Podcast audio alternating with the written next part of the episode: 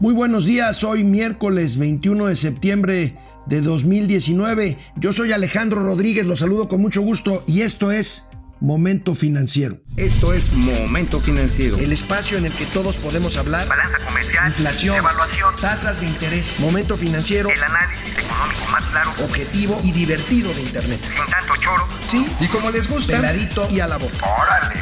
¡Vamos, réjete bien! Momento Financiero. Ayer les decíamos de uno de los eventos importantes en el año en el mundo de las finanzas y concretamente y concretamente en el medio bancario. Banorte, Banorte este que es el tercer banco del sistema eh, en México, pero es eh, digamos el único con capital 100% mexicano aparte de Imbursa que es un poco más, más chico. Banorte organiza su foro, su foro anual y ayer arrancó con éxito y arrancó con un planteamiento interesante que tiene que ver con estas, con estas épocas, con estas épocas del cambio y del nuevo y del nuevo gobierno. Ayer inició con éxito, les decía, el Foro Banorte y el director general de este banco mexicano, eh, Marcos Ramírez, abrió así, abrió así el foro con este planteamiento interesante. Muy buenas tardes a todos. Déjenme empezar provocándolos con una pregunta. ¿Cuál es el reto social de las empresas? Y en especial, ¿cuál es el reto social de la banca?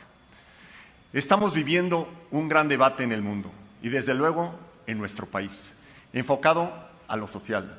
Y por ello, este año titulamos al Foro Banorte el reto social de la banca. Combinar el enfoque social que incluye, por supuesto, inclusión financiera, Aquí hay algo interesante porque los programas, los programas sociales del presidente Andrés Manuel López Obrador bien pueden, bien pueden combinarse con una estrategia de inclusión financiera. Al otorgarles vía tarjetas de débito, por ejemplo, los apoyos a las personas de menores recursos económicos, pues es una forma de, de bancarizarlos o de empezar a bancarizarlos para lograr lo que se conoce como inclusión financiera. Pero también ayer en este foro, en donde estuvo materialmente todo el mundo. Ahí anda todavía Mauricio Flores, Mauricio Flores Arellano desde allá en la tarde, en la cena, en la noche, secretarios de Estado, banqueros, analistas, periodistas, por ahí, por ahí anda todo el mundo, pero también se habla de la parte tecnológica y yo creo que una de las cosas que más llamó la atención ayer del foro Banorte fue la presencia de Sofía. Sofía Sofía es una, es una robot, es una robot humanoide que platicó, como podemos ver en esta imagen, platicó con el presidente, con el presidente y dueño del grupo financiero Banorte, don Carlos Jan González, Carlos Jan González, Carlos Jan III. Ahí tienen a Sofía, a Sofía, la primera, la primera robot humanoide con nacionalidad. Ella tiene la nacionalidad saudí o saudita. Y bueno, platicó, platicó con Carlos Hank, con Carlos Hank González. Y este es, este es una, esta es una de las partes de esta plática que tuvo. Eh, la van a escuchar en traducción simultánea porque la plática fue en inglés, pero es interesante, es interesante ver esto realmente. El cambio y aceptar toda la revolución tecnológica. ¿Y qué es lo que le desearías a la humanidad? En el momento en que los humanos utilizan la palabra humano, por un lado dicen hacer un error, como por ejemplo algo integral de los humanos, o hablan de la compasión, como mostrar cierto humanismo. Es que yo espero que los humanos muestren más humanismo. Déjame preguntarte sobre cuál es tu apreciación de arte y cultura, algo que nosotros en México nos representa un gran orgullo. ¿Tú eres capaz de disfrutar la literatura, la música y otro tipo de expresiones que son las cosas que realmente nos hacen ser humanos? Yo veo los efectos profundos dentro de la cultura de la misma manera como puedes ver, por ejemplo, veo que hay vientos y veo el movimiento de los árboles. Yo no siento que veo el arte de la misma manera que ustedes, pero sí veo cómo afecta a los humanos.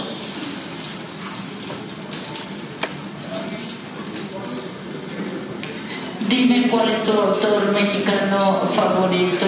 Esto puede ser que te sorprenda, pero creo que mi autor es favorito es Guillermo del Toro, del Toro que escribió todas estas películas. A ver, algo más relajado, ¿quién crees que es la mujer más bella de toda la época? Simplemente yo diría Frida Kahlo. Esta, esta robot Sofía de nacionalidad saudita se declaró fan de Guillermo del Toro, el cineasta mexicano, el cineasta jalisciense multilaureado en Hollywood y a pregunta expresa de Carlos Jan González, ¿quién es la mujer más hermosa que ha habido? Pues dijo que Frida Kahlo. Seguramente la programaron para su estancia en México, pero bueno, es un tema, es un tema, es un tema, es un tema verdaderamente interesante. Quien también estuvo en el foro Banorte y ayer, ayer tuvo una gran actividad el secretario de Hacienda, estuvo por la mañana con senadores de la República y en la tarde en este foro, en este foro Banorte, el secretario de Hacienda, Arturo Herrera, está haciendo grandes esfuerzos para mandar mensajes, para mandar mensajes de confianza, para pedir inversión, para pedir inversión justamente a, en este caso, a los bancos, al sector privado. Habla de un programa, de un programa contracíclico él y el subsecretario eh, Llorio eh, para enfrentar estas eh, señales de decrecimiento y habla de un, de un presupuesto responsable para, para el 2020. El secretario de Hacienda sale al paso a las declaraciones que ayer nosotros dimos a conocer aquí en Momento Financiero del presidente Andrés Manuel López Obrador, eh, ayer o antier más bien, o hace algunos días, sobre el tema del Banco de México, de que se estaba metiendo demasiado en los asuntos de política económica que le corresponden a la Secretaría de Hacienda, y el secretario, el secretario Herrera, dice que hay una espléndida, espléndida coordinación, qué bueno que así sea, entre la Secretaría de Hacienda y el Banco y el Banco de México. El día de ayer, el día de ayer dimos a conocer aquí eh, eh, pues ahora sí que antes que muchos medios o antes que nadie, por no decirlo, porque a esa hora lo dio a conocer la Secretaría de, Economía, las cifras, las cifras de inversión extranjera en México, de inversión extranjera directa, decíamos que eran alrededor de 18 mil millones de dólares y que eran 1.5% por arriba del año del año anterior. Pues en este entorno, en este entorno que hoy lo destacan todos los periódicos, este récord en los últimos años en materia de inversión extranjera. Ayer, Alfredo Harpelú, ¿se acuerdan de Alfredo Harpelú? Uno de los accionistas que dieron forma a lo que hoy es Banamex después de la privatización bancaria. Alfredo Harpelú, Alfredo Harpelú sube un tuit, sube un tuit que ha sido muy comentado. La mejor inversión está en México y hace un texto en donde habla de que México es un buen sitio, es un buen sitio para invertir, habla de las tasas de retorno, habla de la confianza, pues exhorta a los capitales privados a invertir en México.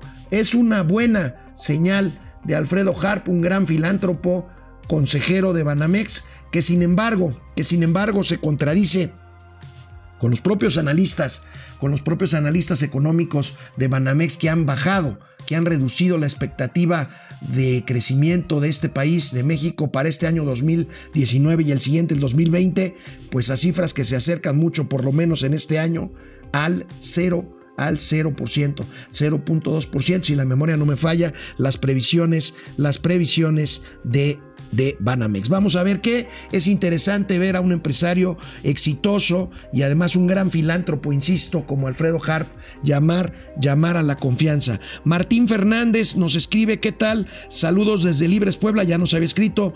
Mauricio, sí agarró la fiesta, yo creo que sí anda con los amigos de Banorte. David Márquez, saludos desde Chignahuapan, Puebla. Híjole, no sé si me estén eh, cabuleando, pero bueno, saludos a, Chinganapan, Puebla. Este, bueno, ¿qué más? ¿Qué más tenemos? Eh, a ver, aquí un tema, un tema muy interesante que quiero comentar con ustedes. Eh, ayer, ayer, como lo hace cada vez más a menudo, porque al presidente no le gusta mucho hablar de temas económicos, pero ayer el presidente estaba hablando de las formas que está buscando el gobierno, ya sea la austeridad, la reducción de gastos, la devolución de, eh, de ciertos privilegios, eh, la, la, parte de los impuestos, eh, hacer que la gente pague más impuestos, este, los litigios que gana el SAT contra deudores fiscales, en fin.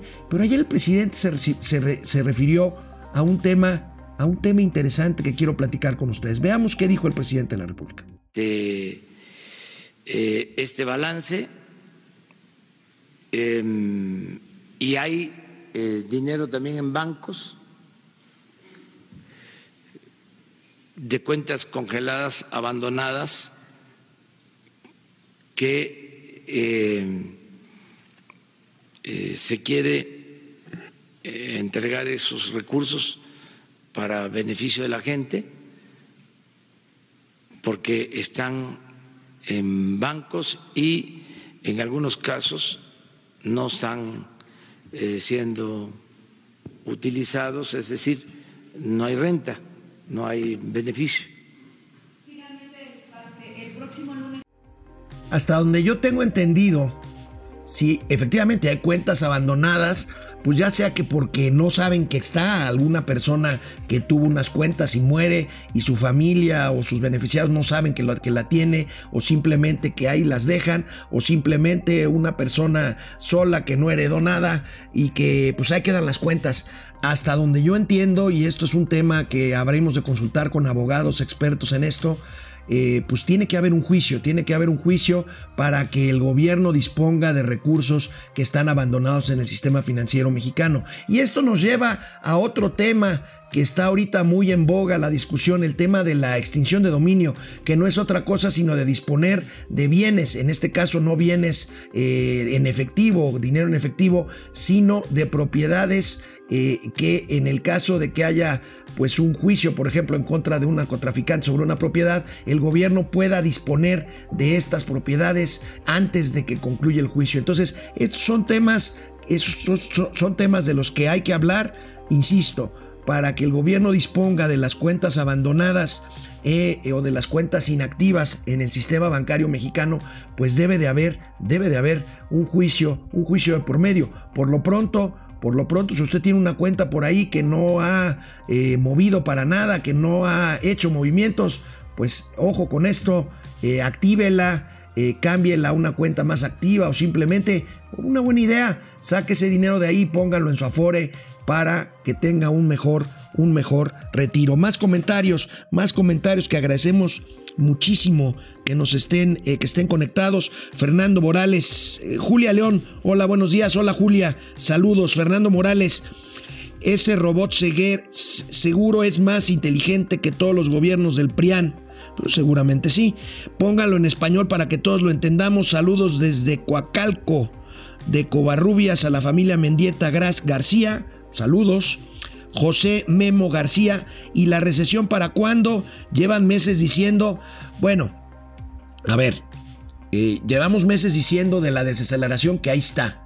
Ya dijimos que la recesión es un periodo permanente que puede ser más de dos trimestres en crecimiento negativo. Esto técnicamente todavía no llega. Llevamos tiempo diciendo, pero ahí está ya los datos negativos en la economía de la Gran Bretaña, en la economía de eh, Alemania y en la economía mexicana.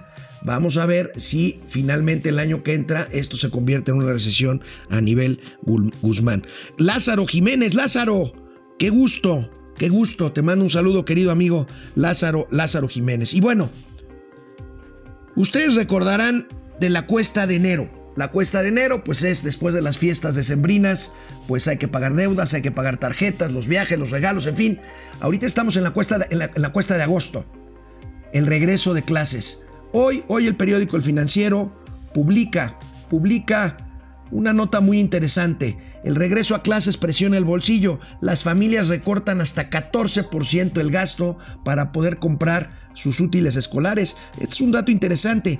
El 70% del gasto mensual de las familias se destina en estos días a la compra de útiles escolares. El gasto promedio en pesos en útiles es 4.465 pesos por familia en el comercio formal y 3.039 en el comercio informal, en los puestitos del centro. Y Ahí tenemos el formato de compra, un 44% en papelerías, 26% lo hacen grandes comercios, 21% en tiendas departamentales, 7% en la misma escuela, que es un negocio adicional para las escuelas, y el resto 2%. Otros datos que tenemos por aquí del gasto escolar, los más caros, según encuestados, el mayor gasto que se realiza es en mochilas, un 36%, en libros de texto, un 27%, en artículos para el famoso estuche escolar, los lápices, las gomas, los lapiceros, los sacapuntas, 18%, y en cuadernos, 19, 19%. En fin, época época de gastos. Ayer hablaba yo con un ejecutivo bancario y me dice que ciertamente esta es una época estacional en la que se aprietan un poquito los gastos, los eh, cuentavientes, los deudores de tarjetas de crédito dejan de pagar, dejan de pagar tarjeta, eh, pues para poder este, eh, pagar los gastos del regreso a clases o simplemente se endeudan un poco más para poder hacer frente a estos compromisos. Hoy, hoy, amigos, eh, la Comisión Permanente del Congreso de la Unión ratificará, se da por un hecho, a Gabriel Llorio como nuevo subsecretario de Hacienda y Crédito Público. Recuerdan que el actual secretario Arturo Herrera viene de ahí, de ser subsecretario. Hoy Gabriel Llorio será formalmente ya el nuevo subsecretario de Hacienda y Crédito Público y despachará ya formalmente desde la Secretaría de Hacienda, una gente muy cercana al secretario Herrera que está armando su equipo con gente cercana que viene con él desde el Banco Mundial y que también coincidieron en el colegio, en el Colegio de México. Y hoy también se supone que habrá un arreglo que sería anunciado el día de mañana por el presidente Andrés Manuel López Obrador con las firmas estas constructoras y operadoras de gasoductos con las que mantienen un diferendo la Comisión Federal de Electricidad. Hoy nuestro amigo, mi amigo querido Darío Celis, adelanta que una de las empresas que primero llegó a un acuerdo con la Comisión Federal de Electricidad fue Carlos, Carlos Slim Elú, uno de los hombres más ricos eh, del mundo y por supuesto el hombre más rico de México. Bueno, pues llegamos así, veremos hoy qué pasa en el foro de Banorte, clausura el presidente Andrés Manuel López Obrador, vamos a ver qué datos les lleva de la marcha de la economía, hay una gran expectación para ver, porque seguramente en ese foro pues el presidente tendrá, tendrá que hablar de crecimiento económico, de empleo, de deuda y del próximo paquete a presentarse el 6 de septiembre, el paquete que presentará el gobierno mexicano para la Cámara De Diputados para eh, lo que será el presupuesto de 2020 y la ley de ingresos, los impuestos pues, o las grabaciones pues, del 2020 también. Estaremos atentos, eh, síganos por aquí, hay otro comentario finalmente antes de irnos. A ver, déjenme nada más eh, ver. Pao Díaz, buen día. Una consulta, tenemos vuelos próximos con Interjet. ¿Tendré que preocuparme por cancelación o problemas con la línea? No. Eh, Interjet tiene problemas con el SAT. Ha tenido problemas también de cancelaciones. Ahí yo no te podría decir. Eh, pero bueno, no hay una razón en específico para que canceles o cambies el vuelo. Si tienes mala suerte de una demora o de una cancelación, pues ha pasado desgraciadamente en los días previos. Fer Rangel, saludos desde San Luis Potosí. Saludos a San Luis Potosí. En el foro va a, va a decir que tiene otros datos y que vamos requete bien, que la baja de la tasa de Banjico es por eso mismo. Bueno, pues por eso la expectativa hoy a las 2 de la tarde, antes de la comida, el presidente en el foro Banorte. Mañana, Mauricio Flores si no está muy perjudicado por los excesos allá con nuestros amigos, pues estará mañana con nosotros. Nos vemos mañana, amigos. Vamos, réjete bien. Momento financiero.